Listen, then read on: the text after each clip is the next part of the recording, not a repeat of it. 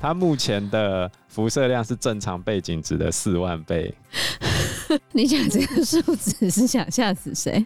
那那些人为什么都敢去？对啊，还有穿防护装妹，你穿这些防护装真的可以防护挡掉大部分。可以挡掉大部分吧。吧？ Hello，大家好，我是 Joe。我是方娜，我是 Anna，车诺比事件发生在一九八六年的四月二十六号凌晨。当天晚上，他本来是要进行一个安全测试嘛，结果安全测试失败之后，他们就要赶快进入急停的程序。结果没想到燃料过热熔毁，石墨就开始燃烧，它就停止不了了。由于反应器产生了大量的蒸汽跟一氧化碳，除了第一波石墨开始烧起来之外，再加上蒸汽、一氧化碳，就发生第二次爆炸，就整个把屋顶掀飞出去。然后旁边的那个城镇普里皮亚特就看到那边发出了很亮的光，于是第一波出去的就是消防队员了。对啊，核爆家园呈现的故事里面，就是那个消防员的妻子跟他先生嘛。然后因为消防员他救灾的时候是没有穿着任何的防护设备，也没有告知现场的风险，他以为只是一个普通的火灾，火势扑灭之后他就可以回家吃饭了，就没想到火势扑灭之后他就被送去莫斯科医院里面，然后就开始治疗嘛。可是他在被治疗的时候，妻子是不可以去看他的，而且他妻子那时候怀孕哦、但是他还是忍不住要跟他先生见面嘛。然后他是贿赂了很多人，才终于可以跟他先生见面。然后他看到他先生的时候，他想要拥抱他先生，其实不行的。医生警告他，你不可以拥抱、亲吻。他觉得都这样子了，嗯然后他还是会去拥抱、亲吻他先生。他就躲在医院里面跟他先生一起过生活，结果看着他先生的皮肤一块一块的可是他亲他先生，那这样他自己也会有影响。不会啦，我刚才不是跟你讲，他不是吃进去的，因为他先生已哦经洗过了，对，身上也没有辐射物，就还好。就是他先生也是，就是全身都是伤口嘛，皮肤开始皲裂啊，头发开始脱落啊，然后床单只要有一些些凸起或者什么，就会让他先生受伤。他为了碰他先生，他就会把他指甲讲到非常的短，很嗯，怕戳伤他先生。可他先生就严重的辐射中毒嘛，他还是陪他先生到生命的最后一刻，一直看到他先生腐烂到不成人形，然后看着他死后被装到玻璃纸袋中，放到了木头的棺材，然后木头棺材还要用另外一层袋子裹住之后，再塞到用锌做成的棺材里面。这些剧都有演出来。对，就核爆家园。所以瞬间被超大剂量照射到，也不会当场出血啊、叫你弟去的时候哦，啊，记得穿那个防护衣， 对啊，不懂为什么想去，因为有一些人就觉得可以，想要一探究竟吗？对啊，那车诺比爆炸之后，它里面不是一堆石墨啊，还有一堆辐射物质，它就慢慢的流出去嘛，就等于是它炉心里面的那些正在燃烧的化合物，温度大概上千度了，然后它会慢慢的腐蚀地面跟管道，然后往下层一直走。现在里面有一个流出来的那个化合物，叫做橡胶，大象的脚。那只象脚的辐射强度大概是八千伦琴，这样是八万毫西弗哎、对，八万啊。哎呦，有亲眼看过那只象脚的，没有人活着，啊，真的哦、因为在这边待四分钟你就会死了。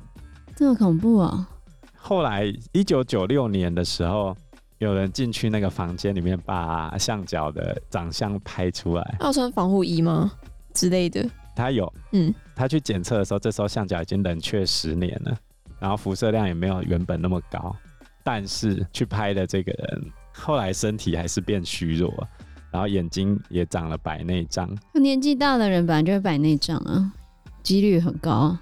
有可能是啊，哎呦，不行这样子啊，什么都怪到辐射，啊是他自己要去拍的，后面什么东西都说啊，就是这个辐射害的。马北山那把，这还是爆掉之后第一阶段的事情。接下来嘞，因为屋顶被炸开嘛，里面现在正在起火，所以他们后来想了一个办法，就是用沙包，然后里面有加了一些铅跟硼，硼铝加英它的硼，然后士兵坐着直升机到正上方，然后丢下去，然后直升机再回来，好，尽快啊，利用这些泥沙、棚跟铅来灭火，这样尽可能的遮蔽它，然后把那个屋顶的破洞给堵住。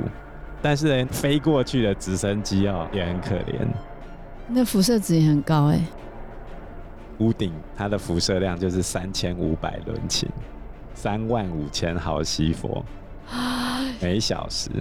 超级多，哎、你刚前面讲那个日本的，它是受到几毫西弗的，它那个是瞬间就一万六到两万三毫西弗然后现在这个直升机是三万五，每小时啊，一样很惨啊。很惨啊！是而且那时候丢沙包的士兵跟驾驶员都非常年轻。接着他们回去之后，就全部出现腹泻跟呕吐的症状。比较多的状况是终身受到辐射病的影响，辐射病就是说刚刚那样子的脱呃治疗，发，啊然后器官会有一些状况，癌变啊，尤其是血液型的癌症这样子，白血病，对吧、嗯，好惨啊，而且很年轻哎、对啊，最后呢，他们总共丢了六千吨左右的沙子进去，接着苏联就开始撤离那些民众嘛。其实已经来不及了，他们连发点片都晚发了，发点片的时候已经超过三十个小时，来不及了。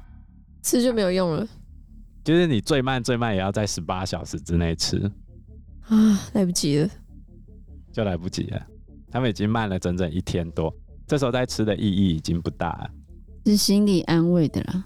这时候，另外一个更严重的事情是，里面还在烧。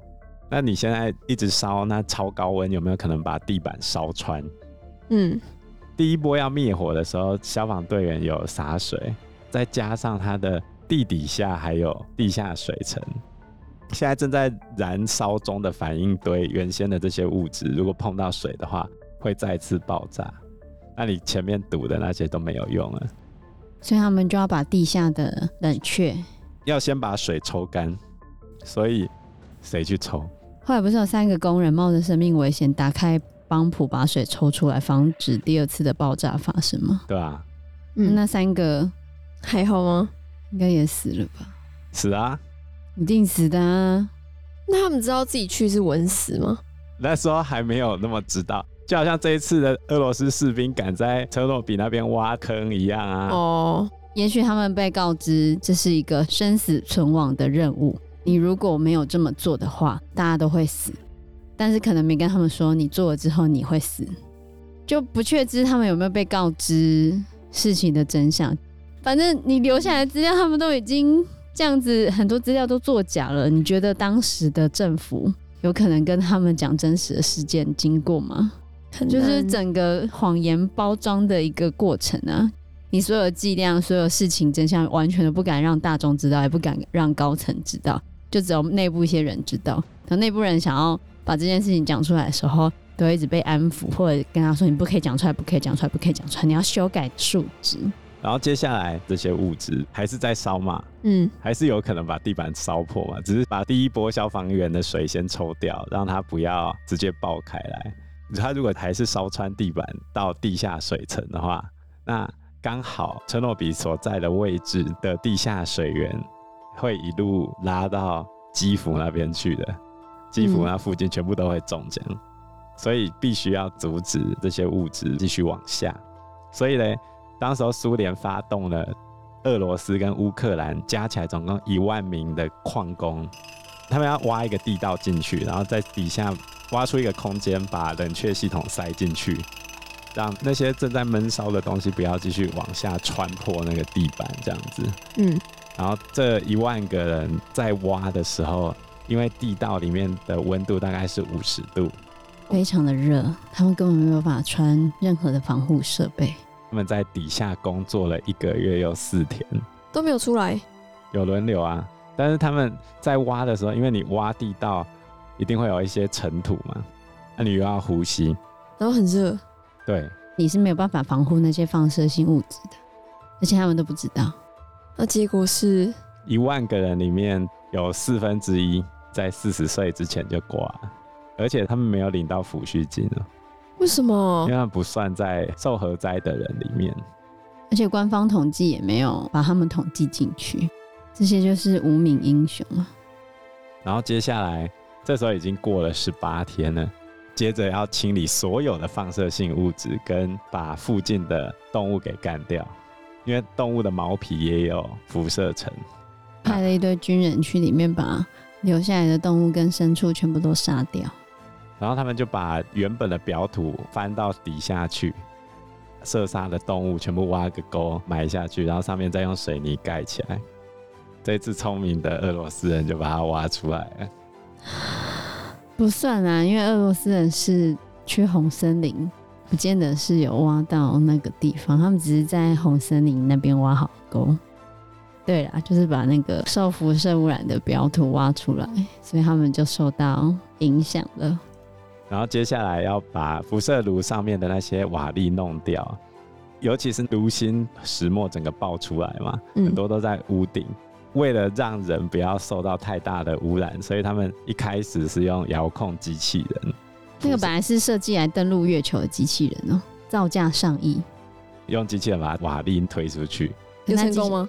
一开始有，但是后来那些机器人都坏掉了。也遭受到核辐射影响，对，所以只好用生化机器人了。就是生化机器人。 就是人，这时候屋顶是放射性最高的地方，那原则上你只要在屋顶待一个小时你就死了，所以这时候发动了大量的后备军人，总共发动了三千五百人嘛，让他们穿好防护装，然后轮流进去，然后一个人上去停留两到三分钟，啊，最短的大概四十秒，四十秒的话大概铲两下这样。然后就离开， 对对对对，哦嘿但是这样还是会有影响啊，所以他们的致癌风险也会变高啊。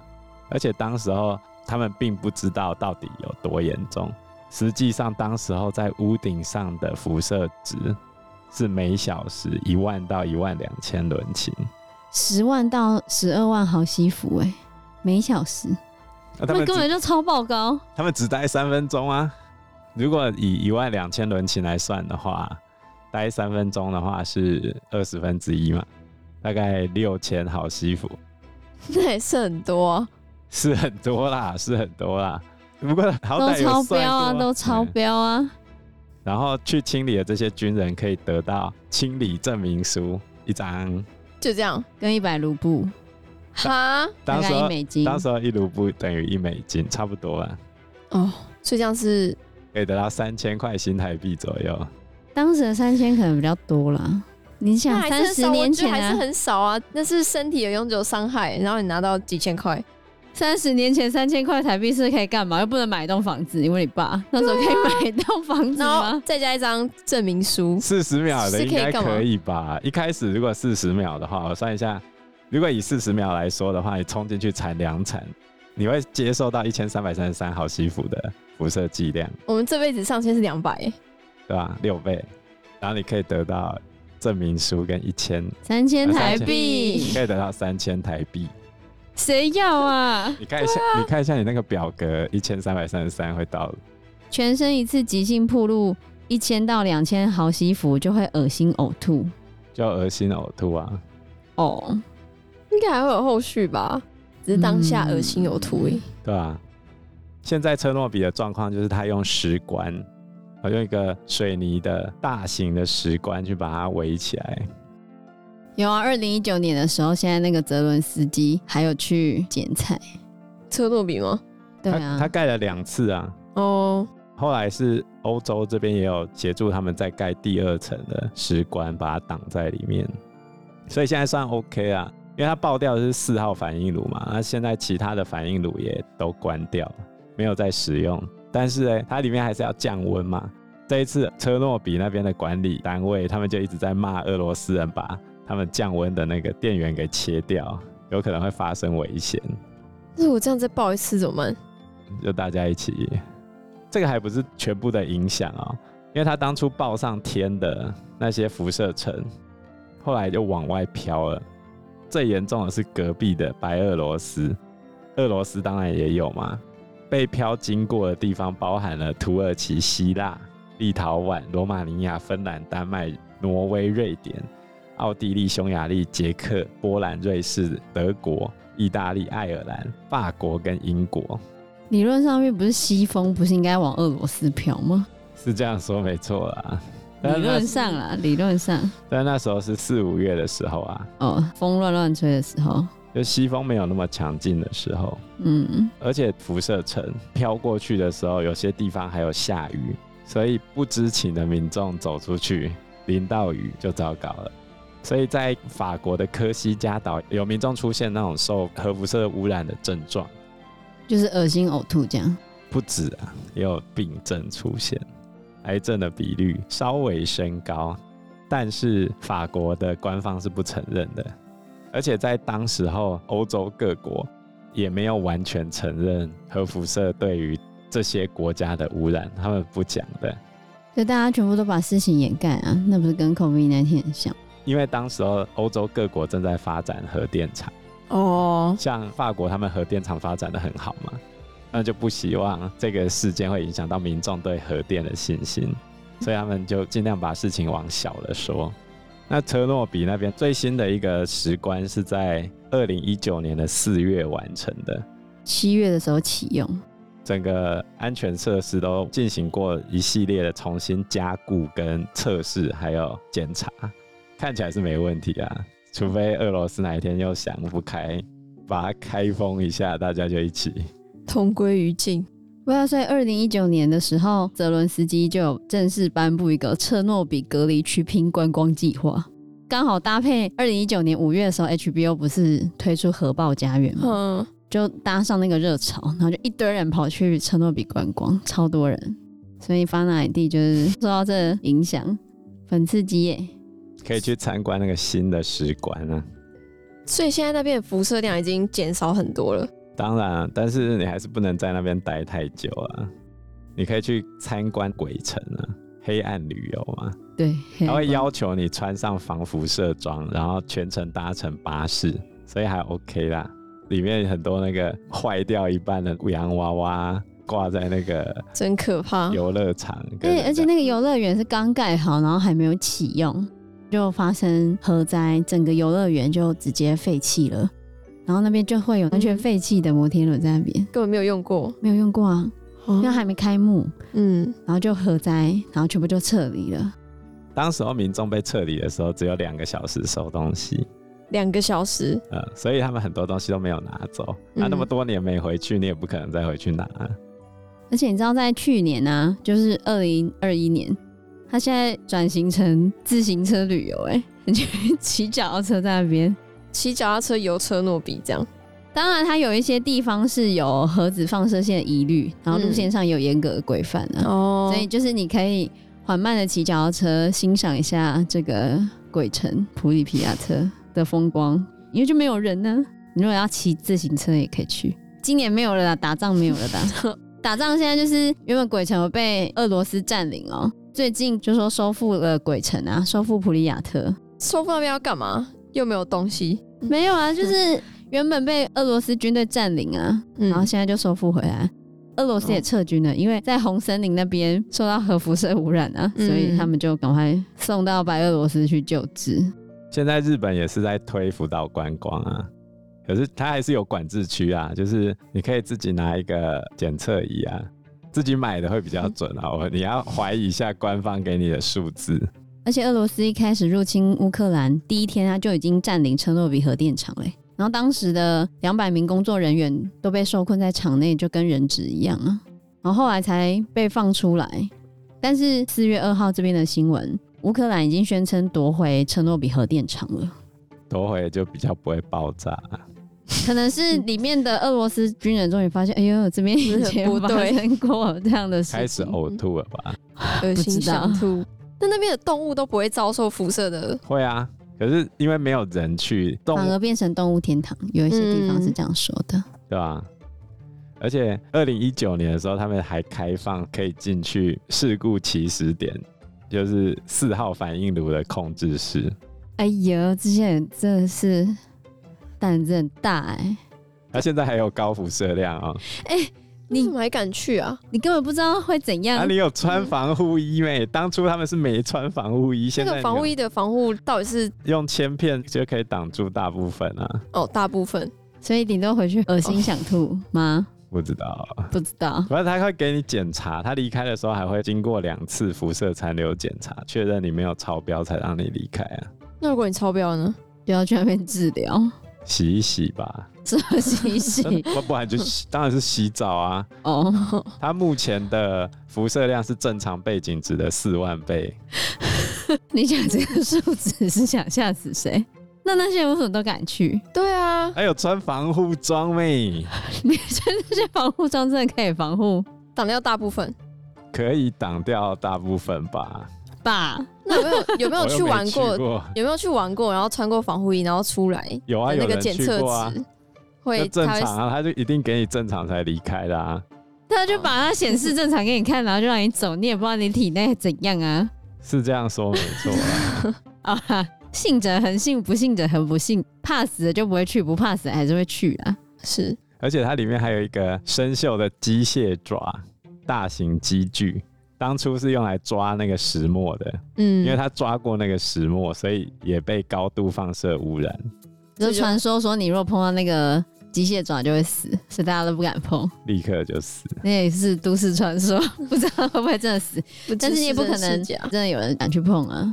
那总计整个核灾的死亡人数，它其实偏差很大啦，大概是介在四千到九万四千之间，都有人讲，因为有些是间接的嘛。但是你很难用科学的理论去推估说这些人得癌症真的是受到辐射的影响，也许他本来生活习惯就不好啊。不过现在你去玩的话，他会一直陪着你啊，然后确认你都 OK 再离开这样。